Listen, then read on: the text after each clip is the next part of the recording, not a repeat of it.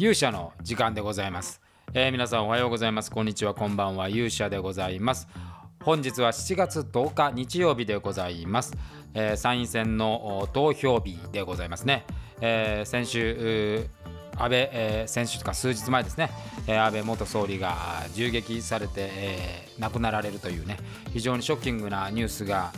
全国を駆け巡りましたし、まあ、その後の選挙でございますからまあ、これがねどういうこの結果がどういう形で、えー、日本の社会に影響を及ぼすのかということが、まあ、一つの焦点となってき、えー、ますけれどもですね、まあ、一つ思うのはですね、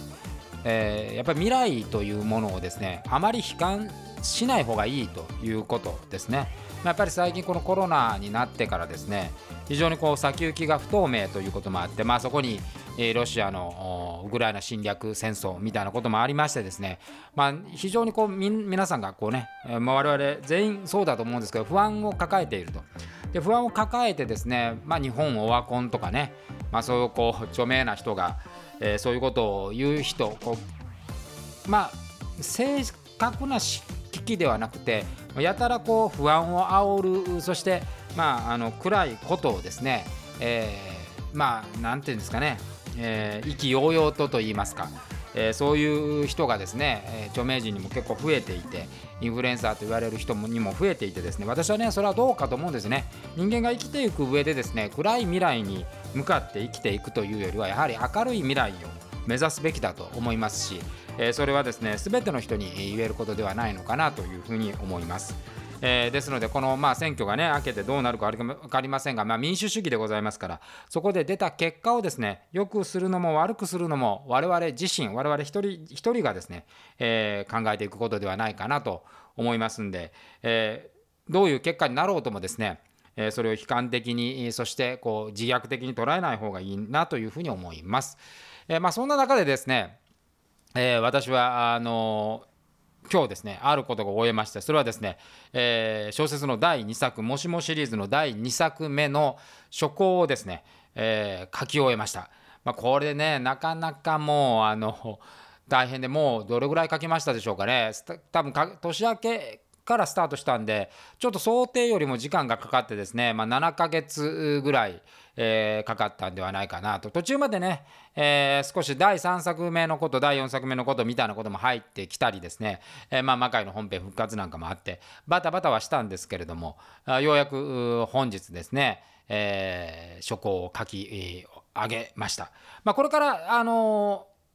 これをですね編集の尾本さんに見てもらってですね、まあ、これからまあ二人三脚で、えー、正確にはここか2項3項と重ねて、まあ、皆さんのお手元にね届いていくわけでございますけど、まあ、作家としてはですねこのやっぱ書稿を書き上げるというのがもう一番大きなあ仕事でございまして、まあ、書稿を書き上げるとですね、まあ、土台はありますからね、まあ、そこにこう手を加えていくっていうのはあのー、さほど辛い作業ではないんですけれども、やっぱりこの書庫を書き上げるというこう01っていうのはね本当にましんどいというかあの孤独な作業なわけでございます。でこの孤独な作業が終わるんですけども、まあ、おそらくもしもと同じぐらいの分量が多分あると思うんですけど、ね、まあ、対策っちゃ対策、まあ、長編小説でございますから、えー、これを書き上げて、まあ、最後の、ね、句読点を打つわけですけども、まあ、打った時にですね、まあ、何とも言えないこう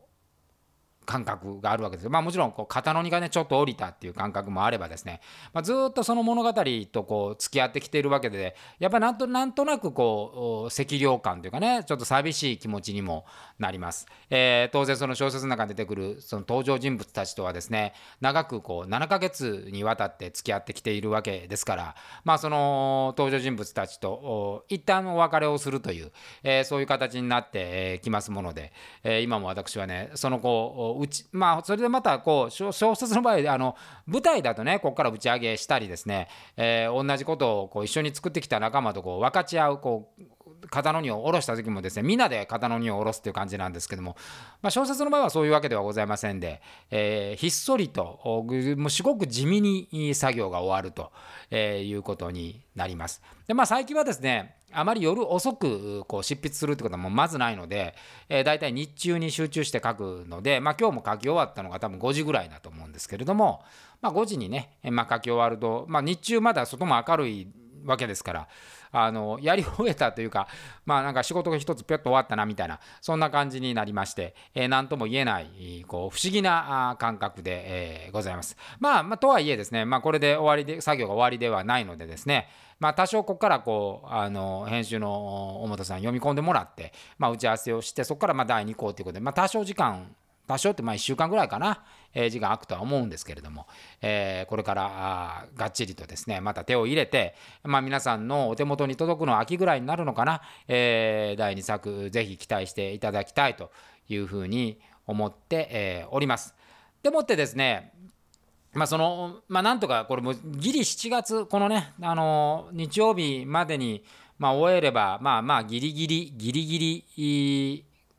イメージ通りかなっていう感じだったんで、まあ、ちょっとそれは良かったんですけども、まあ、週が明ければですね、えー、もう金曜日に魔界がありますし、えー、それが終わったらもうかっきり2ヶ月後にはですね9月の魔界もありますんで、まあ、意外にこう時間がないというような形でございます。で昨日はですねメルマガの特典ということで、えー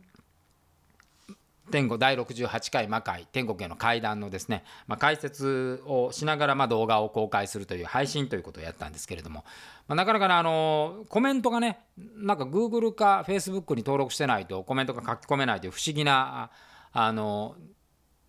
形になってましてでモバイルだとそれもそれすら打ち込めないみたいな形になるんで、まあ、あの誰もあのコメントがねもうごく一部の方しか見えない状態でやったんですけれども、まあ、とはいえですね第68回でもう2年前の作品なんですけれども、えー、ホールに進出して第2 2回2作目ですかね、えー、まあやっぱりそれ見ててね、まあ、今もうこう復活して、いないメンバーもいますし、えー、現在新しいメンバーいっぱい入ってますから、まあ、なんかこう時代がね一つ前の時代の作品だったんですけどいろいろ見えてくるものはあったなと思います。でやっぱりこうあの改めてこの第68回天国の階段っていうのはね台本的にはすごくよくできた台本で、えメリハリもありましたしあの非常に見やすい、えー、作品で思い入れのある作品で完成度も高かったあ作品だとは思うんですけれどもやっぱりそのアクション部分なんかはねまだまだこうホールに移って迷いがあるなという意味なので、まあ、今の方がですね、えー、迷いはない形がだいぶ出来上がってきて、え新しいこう魔界の時代をね感じさせるものになってきてるんではないかなというふうに、改めて感じました。まあ、魔界ってね、まあ、もう7年の歴史がありますからこの7年の歴史の中の作品の一部を見るというのはね非常にまあこういうねミエルマガとかってファンの方と一緒に見ることでしか味わえないことでございますから、えー、大変あの私にとても刺激になった次第でございます。まあ、その中で7月の15日金曜日中野ゼロ小ホールにて第6第70回ですよ第70回魔界ファイヤーボー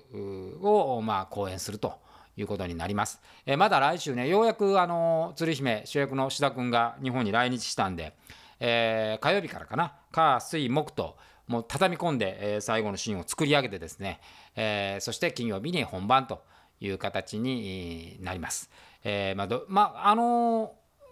第69回よりもですね、まあ、完成度っていうか仕上がり度はねあの非常に順調に仕上がってきているので、えー、レベルの高いものを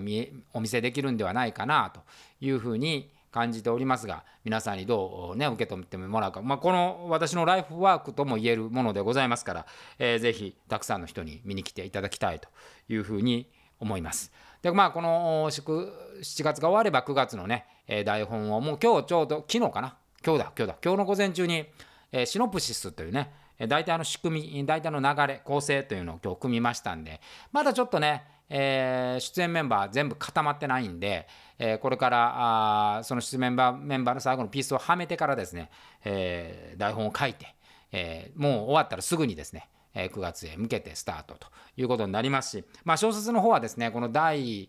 2作ですね、えー、これのおそらく2項3項3項ぐらいで終わるかな、えー、そして、まあ、そこから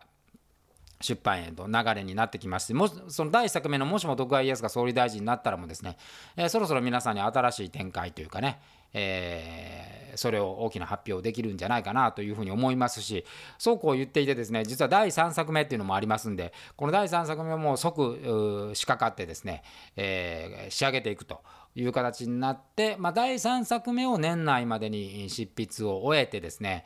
第4作目を年明けぐらいからあ手がけてですね、まあ、なんとかこれをまた6月とか7月ぐらいまでに書き上げてですね、まあ、そこからまあこれで4作出るんで、えー、小説家の活動としてはですね、えー、まあそこで一旦ちょっと半年ぐらい休憩しようかなというふうに思っております。なかなかねもしも徳川家康が総理大臣になってからを書き上げたのがあさ一昨年の3月で、えー、そこからまるまる新作1年近くですね一回お休みして、まあ、78ヶ月かなお休みしてるんで、